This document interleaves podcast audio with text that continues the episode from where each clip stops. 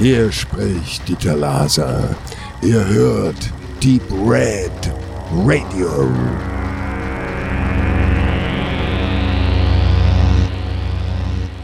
Ja, ich sitze mit dem äh, großen Dieter Laser hier auf dem Sinistrange äh, Filmfestival Nummer 4 und er ist hier auch anlässlich seines neuen Films Human Centipede 3.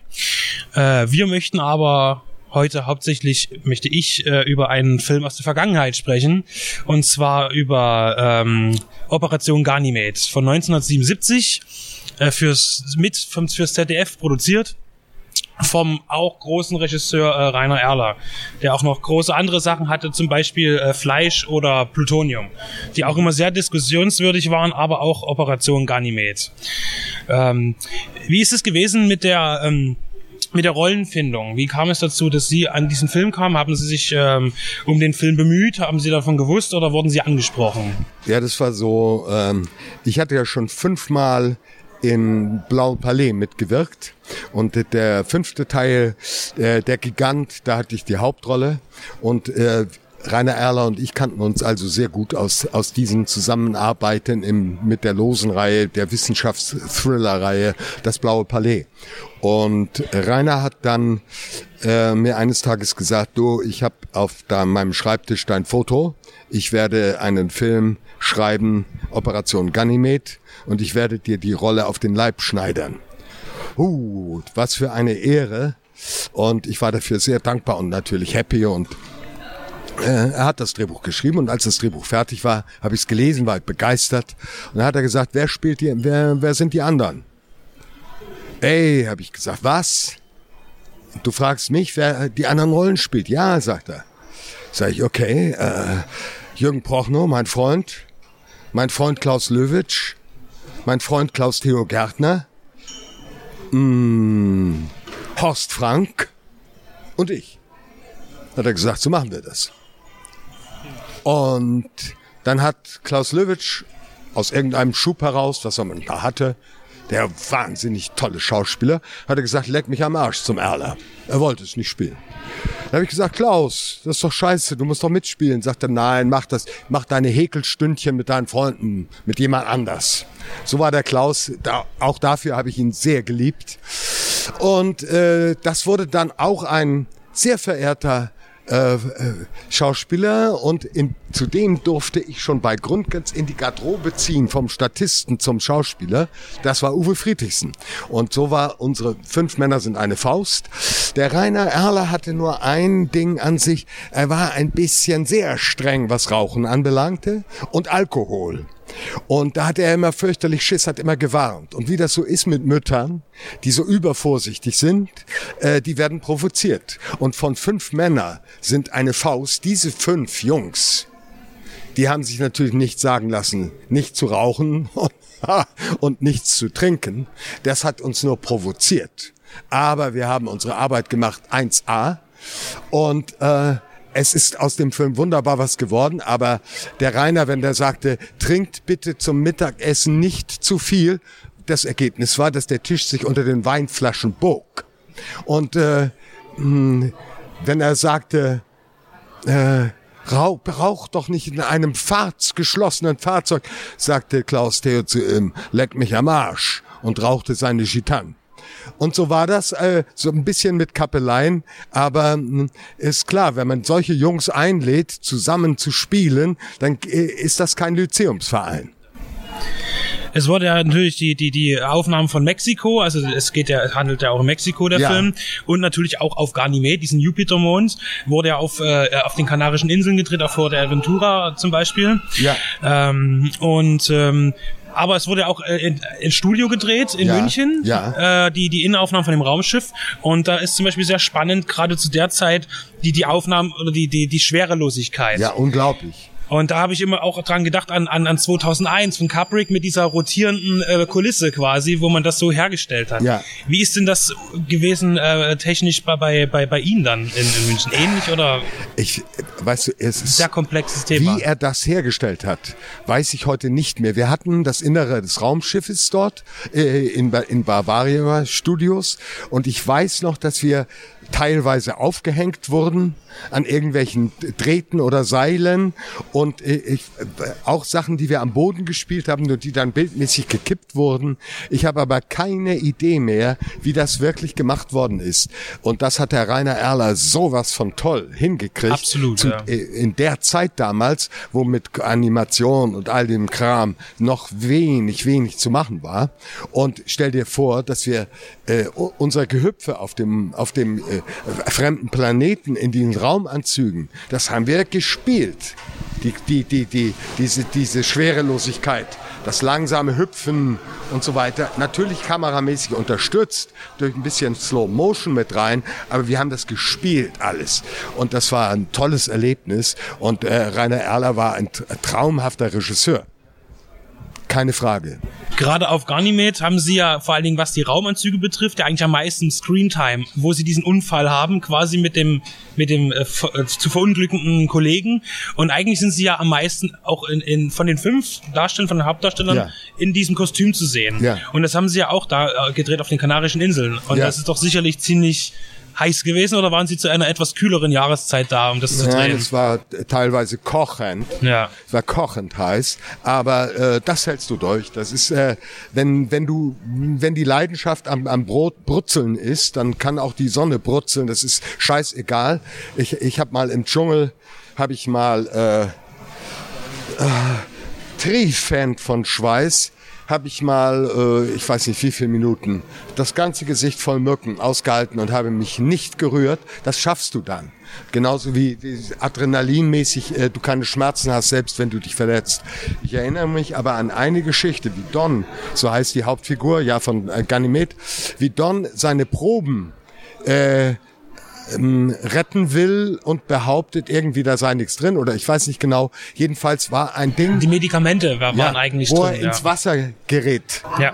Äh, in einen Strudel äh, oder in die Brandung gerät. Da waren Froschmänner drumrum um diese kleine Buchtung und ein unglaublicher Wellengang. Und ich hatte diese dieses dieses äh, Tasche war das diese so, Ta ja. Äh, mhm. Kastentasche hatte ich voll mit Steinen und habe mir gesagt, kann ja nicht viel passieren, ähm, weil die Steine werden mich immer wieder an, auf den Boden ziehen. Dann bin ich da reingegangen und ich bin fast ersoffen. Es war grauenvoll. Ich habe mehrere solche dummen Sachen in meinem Leben gemacht und dass die Krönung war, als ich endlich aus dem Wasser war, natürlich hat keine Sau mir, vom Froschmann mir geholfen. Diese Arschlöcher von Sch äh, Froschmännern, was, was sie zu mir gesagt haben, wir wären da nicht reingegangen. Die waren nur zur Dekoration drumherum gestellt. Also das ist ein schwerer Fehler von mir. Ich habe mehrere solche Hämmer gemacht. Äh, ich glaube, das kann mir jetzt nicht mehr passieren. Ich muss aber trotzdem aufpassen, weil ich aus Leidenschaft mich verführen lasse zu Sachen, die wirklich gefährlich sind. Heutzutage darf ein Schauspieler nicht mal mehr Fahrrad fahren wegen der Versicherung ja. im Film. Ja, ja. ja. ja. Ähm, ich finde, dass der Film ähm, nicht sehr, sehr, er wurde auch fürs internationale Publikum gedreht. Es gibt auch eine, eine internationale Fassung, die eine halbe Stunde kürzer ist mhm. als die deutsche.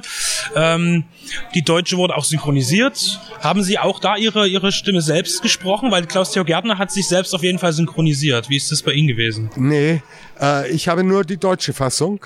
Äh, du meinst jetzt die englische Fassung? Ja, also haben sie quasi zwei Fassungen gedreht, oder? Weil es gibt nee, ja, der, Film wurde, wurde, wurde der Film auf Englisch gedreht oder auf Deutsch? Der wurde auf Deutsch gedreht. Weil nämlich äh, in der, ähm, wenn man in dem Film schaut, hat man das sehr das Gefühl, dass die, die Lippenbewegung passt mit der, mit der, mit dem Ton nicht überein und die Lippenbewegungen sehen eben sehr nach englischer Aussprache aus.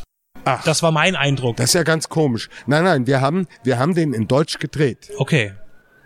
Äh, ja, ja, ich, ich, ich habe jetzt noch mal gecheckt. An eine Szene war, erinnere ich mich sofort, wo die Reporter mich fragen, äh, war das schwierig oder was? Und ich, äh, ich als ich gerettet am bin Ende, am Schluss, ja. dass ich sage, erinnere mich noch, höre ich jetzt sogar im Ohr, nein, nein, sagt er da etwas erschöpft und mit, ich glaube, mit ein bisschen Tränen in den Augen, äh, sagt er, nein, nein, oder irgend sowas. Also das war in Deutsch. Okay. Das ist ja schon. Es war in Deutsch und es muss. Dann hatte ich einen falschen Eindruck gewonnen, weil ich dachte tatsächlich. Ja. Äh, es kann sein, dass es, äh, dass äh, Sachen nachsynchronisiert wurden. Ja. Und es kann sein, dass die schlecht angelegt werden, weil diese scheiß Synchronstudios, es gibt natürlich Blendende in Deutschland, aber es gibt auch Pfuscher, Und dann hörst du immer von der Cutterin, ja, ja, das zieh ich hin, das zieh ich hin. Gut, danke, wo sie nur Druck machen. Und deshalb inzwischen, wenn ich jetzt zum Beispiel Centipede 3, wenn ich das synchronisieren werde, was wir heute Abend ja in Englisch sehen werden, da habe ich im Vertrag da, erstens das Recht auf die eigene Stimme und zweitens sage ich, ähm, ich will kein Geld dafür, für die Synchronisation, keinen Pfennig. Aber mein Preis ist Zeit. Ich will den dreifache Zeit eines Profi-Synchronsprechers und ich will das sorgfältig machen. Ich bestimme, wann etwas gut ist und schlecht, weil dieses, das ziehen wir hin, ist reiner Geldmacherei und Pfusch. Und ich äh, äh, erkaufe mir die Zeit, indem ich keine Gage nehme. Das Kunstwerk ist wichtiger am Ende wichtiger. als die Gage dann Ja. bisher. Ich habe das Gefühl, also vor allen Dingen vom Sehen her bei, bei Operation Ganymed, dass der Film auch wegen der internationalen Fassung, aber irgendwie nicht sehr westlich ist. Ich finde, er ist eher dem, dem, dem sowjetischen oder russischen Science-Fiction-Film so in der, in der Stimmung her, er ist, er ist langsam in der Erzählung. Ja, ja. Er ist sehr, es geht viel um Ethik, um, um ähm, ja, um, um, um die, äh, der, der Konflikt untereinander, Ja. der ist eigentlich schon sehr schwer. Es ist kein Unterhaltungsfilm, es Ja. ist ein sehr schwerer Film, aber ein sehr guter Film natürlich, also davon Ja, abgesehen. und es hat mich richtig. immer so ein bisschen auch an Tarkovsky erinnert und natürlich dann auch an, an Lem, also an, An Solaris und, Solaris, und natürlich. die Frage ist, haben Sie sich damals schon irgendwie damit, äh, hatten Sie da eine Verbindung dazu oder überhaupt, oder hat Erler vielleicht gesagt, Tarkovsky, das ist das Er, er hat nichts gesagt, aber ich habe gerochen sofort, weil ich ein super Fan von Solaris bin. Ich liebe diesen Film. Und ich finde es einen der schönsten Filme, die es überhaupt gibt. Und äh, natürlich, wenn wenn er mit der Erscheinung, wenn das Mädchen immer wieder, das Model immer wieder in seiner Fantasie auftaucht, natürlich habe ich da an Solaris gedacht immer und äh, finde den Film Solaris vorbildlich. Und äh, ich fände es überhaupt keine Schande, wenn Erler sich da angelehnt haben sollte und der Film Ähnlichkeiten hat, weil äh, Solaris ist ein eine, ein Monument. absolut, ja. Ja. Ähm, als Künstler ähm, haben, sie haben viele Arbeiten gemacht, klar, Theater und äh, und auch Kino, Fernsehen. Und ist es dann so, dass dass äh, die die Arbeiten prinzipiell einen gleichen Stellenwert haben, quasi für einen als Künstler, oder gibt es eben wirklich auch die Sachen, die herausstechen für Sie selbst und sagen, das ist besonders? Und in dem Fall wäre die Frage, was hätte dann ähm, Operation Ganymed für einen für einen Standpunkt in Ihrer Also Karriere der, für der Sie? Stellenwert Ja. äh, ist für mich immer derselbe. Das ist pure Leidenschaft. Es ist der Nabel der Welt in dem Moment, wo es gemacht wird. Es gibt äh, keine Vergangenheit, sich zu berufen auf andere Filme und sagen, das habe ich bisher geleistet oder Bühnenerfahrung oder all den Scheiß. Es geht immer wieder, mein Freund Löwitsch und ich haben immer gesagt, jede Rolle geht von Null. Das heißt, als hätte, wäre ich noch nie ein Schauspieler gewesen, muss ich daran gehen. Ganz, ganz, ganz von unten, weil sich berufen auf irgendwelche Lorbeeren ist alles Scheißdreck. Und ich kenne Kollegen, die sagen zum Regisseur, erzählen Sie mir nichts, ich kenne meinen Beruf seit 30 Jahren oder seit 40 Jahren und sind dadurch stur und, und, eingleisig. Äh, für mich ist immer von Null Leidenschaft pur. Ich will dabei so intensiv etwas erleben, in der Hoffnung, dass wenn ich es erlebe, auch der Zuschauer möglichst viel erlebt und äh, so möglichst viel davon hat. Und äh, bemühe mich, äh, das aus einer ein, aus einer Dankbarkeit und Bescheidenheit heraus zu machen, weil es ist ein Riesengeschenk, wenn du das, was deine Leidenschaft ist, deine Passion, dass, dass du damit dein Brot ich habe oft genug gejobbt in meinem Leben. Ich weiß, wie fürchterlich es sein kann, von morgens um äh, neun bis nachmittags um fünf oder vier äh, irgendwo am Fließband zu stehen oder irgendeinen scheiß Job machen zu müssen. Und äh, ich habe mal nachts in einer Fabrik mit Knastis mit äh, äh, mit Knastis zusammengearbeitet äh, und wenn ich auf der Toilette dort nachts saß und rauchte, habe ich gedacht, du kommst da nie wieder raus. Du bist in der Hölle.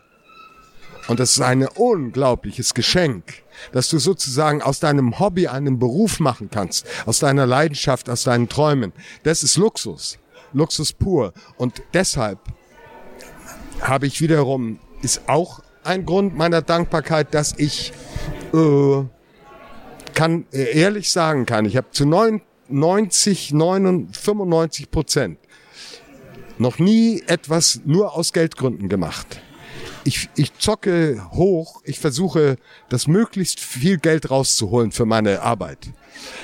Äh, natürlich im vernünftigen Rahmen, weil sonst wärst du ja ausgelacht, wenn du äh, dich nicht gut einschätzen kannst auf dem Markt. Aber mh, hm, ich habe noch nie des Geldes wegen was gemacht. Und das kommt daher, diesen, diesen Luxus, dass ich abgelehnt habe, immer wenn ich es künstlerisch nicht toll fand, habe ich ganz früh gelernt. Mit 20 war ich an einem Provinztheater und ich hatte Schulden, nur Schulden, wohnte in einer Dachkammer, wo morgens das Waschwasser gefroren war. Aber wegen der Mädchen, vielleicht konntest du ja eine begegnen, musstest du dich natürlich mit dem eiskalten Wasser ab, abwaschen.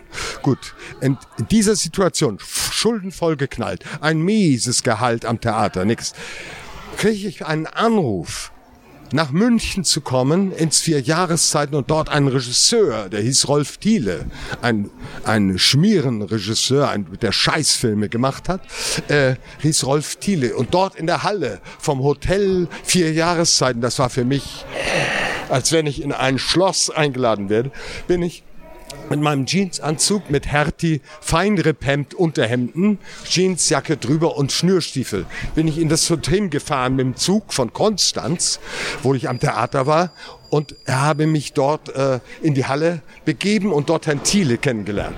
Und er sagte dann, junger Mann, äh, ich mache einen Film und da ist eine Rolle für Sie drin, vielleicht. Und dann hat er mir äh, so irgendeinen Scheiß erzählt und dann hat er gesagt, und dann ist der Höhepunkt des Films, da fahren die Nonnen in einem Boot, eine Gruppe von Nonnen über den Bodensee, dann kommt ein Windstoß und gleichzeitig fliegen alle Röcke hoch. Pause. Wie finden Sie das? Ich sagte, ja, ja, ja. Und sagte, also gut, junger Mann, wir machen das. Sie kriegen 10.000 Mark. 10.000 Mark. Das war für mich, als wenn du heute sagen würdest, 10 Millionen. Es war eine Riesensumme. Ich zurück im Zug und sagte mir 10.000 Mark, 10.000 Mark, 10.000 Mark, 10.000 Mark. Rauf zum Intendanten in Konstanz. Sagen, Herr Kraft Alexander, Prinz Kraft Alexander, Intendant. Ich sage, ich habe ein Filmangebot, 10.000 Mark. Ich könnte alle Schulden auf einmal bezahlen. Äh, Sie müssen mir Urlaub geben. Sagt er, Christo, Junge, Christo. Ich zurück in meine Dachkammer.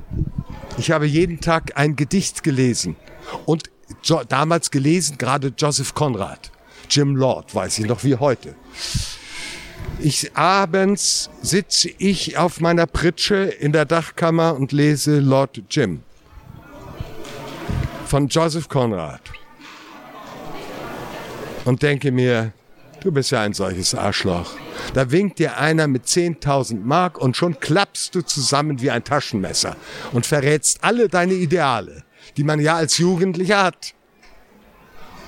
Ich runter zur nächsten Telefonzelle.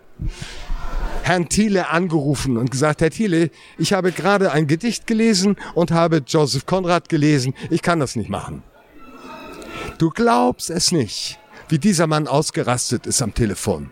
Was fällt ihm nur ein? der, der kriegte einen solchen Wutschub, weil er merkte, was er, glaube ich, vermute ich, unterstelle ich ihm, dass er merkte, wie viel Ideale er in seinem Leben bereits verraten hatte. Jedenfalls schrie der wie am Spieß. Sie werden es auch noch lernen. Sie auch. Sie werden es noch lernen. Und hat dann aufgelegt.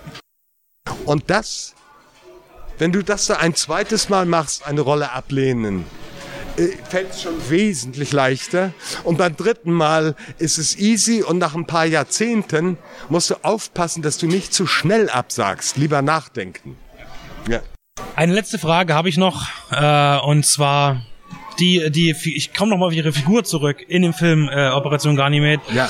Sie spielen eigentlich den Wissenschaftler. Sie haben auch eigentlich die, die finde ich auch die wichtigste Rolle, die, die, die, die, die, die, die größte Rolle wurde auch für Sie geschrieben. Äh, und Sie sind also auch in dem Film vielleicht auch mit Ihrer Verbindung zu äh, Human Centipede. Sie sind dort auch eben ein Wissenschaftler, ein Forscher, der auch das Ergebnis seiner Mission, dass äh, die Wissenschaft über das, das Leben von Menschen stellt. Ja. Also auch ich riskiere es, fünf Menschen des Lebens zu gefährden werden, um dafür aber auch eventuell Millionen zu retten. Genau. Ist es äh, eine, weil es ist ja jetzt auch schon, kommt er dann wieder vor, haben Sie schon dann nochmal gespielt sozusagen, so ähnlich wieder? Und ist es auch für Sie jetzt persönlich eine, eine Sache, wo Sie sagen, es ist, wäre richtig äh, für die Wissenschaft, dass das Leben weniger zu opfern für eine große Sache, um viele sehr viel mehr zu retten? Oder ist das nichts aus, es ist eine sehr ethisch schwierige Frage. Ja, das sind diese scheiß Gewissensfragen, die auch schon Bertolt Brecht versucht hat irgendwie zu knacken. Ah, trauen wir uns nicht ran. Ich weiß es nicht. Nee, ich weiß nicht, wie, wie ich in so einer Situation, wenn es mir wirklich passieren würde, reagieren würde. Ich weiß nur eins. Wenn es vor meinen Füßen liegt, das Elend oder die, die Situation, dann muss ich eingreifen und äh, muss alles andere leider auf mich zukommen lassen.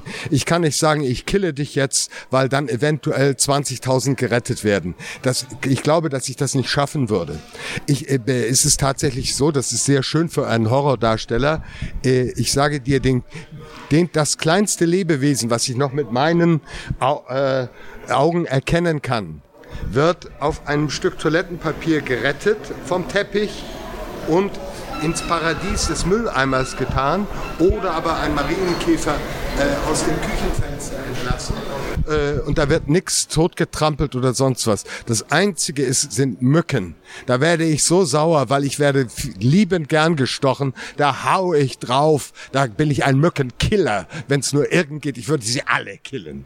Äh, und nachts, besonders wenn ich das Sirren höre, wenn der, wenn die, der Anflug schon kommt, zzz, da könnte ich, da gibt mir eine Kalaschnikow und ich mähe alle um. Aber ansonsten äh, bin ich für, für unheimlich für, für, für, für, für ein Herz haben. Und äh, ich bin bei Tieren, ich habe das gelernt durch meine Frau, die hat sich auslachen lassen, wenn wir in Kolumbien gedreht haben, wo das Katzenelend nur so rauscht. Die hat in jedem Restaurant verlangt Schälchen Milch und für die streunenden Katzen Essen hingestellt. Und das Team hat sie ausgelacht. Zum Glück bin ich dann so loyal, dass ich sage, ihr Arschlöcher, äh, haltet eure Schnauze, sonst schlage ich euch die Zähne aus. Kein, damals keine leeren Drohungen, weil solange du jung, jünger bist, äh, bist du auch gefährlicher. Äh, aber dann habe ich es gelernt, hm, dann ha haben wir eine blutende Katze auf unserer Türschwelle gefunden in Berlin. Da habe ich zu meiner Frau gesagt, als sie sich bückte, du weißt, was das bedeutet. Sie sagte, ist mir scheißegal, also vorbildlich. Und kurze Zeit später wäre dieser Katze irgendwas passiert, und ich kriege in der Pause einen Anruf. Ich hätte jede Vorstellung bezahlt und jede Vorstellung verlassen äh, und gesagt zum Publikum, ich muss leider nach Hause, meine Katze geht schlecht. Gut. An der Stelle bedanke ich mich recht herzlich und kann noch einmal sagen, ich habe einen sehr, sehr sympathischen Mann kennengelernt. Danke. Der sehr, sehr gut erzählen kann, tolle Geschichten erzählen kann. Groß, ich bedanke mich für den Rückblick auf den Film äh, Operation Ganymed und auch die vielen Sachen, die daraus entstanden sind, die kleinen Geschichten. Und ähm, freue mich, dass Sie für uns bei Deeped Radio Rede und Antwort gestanden ich haben. Ich danke dir herzlich. Ich gebe deinen Zuhörern einen fetten Schmatz auf die Fontanellen. Alles klar, danke. Da werden Sie sich freuen. Ja, danke. danke. Tschüss. Tschüss.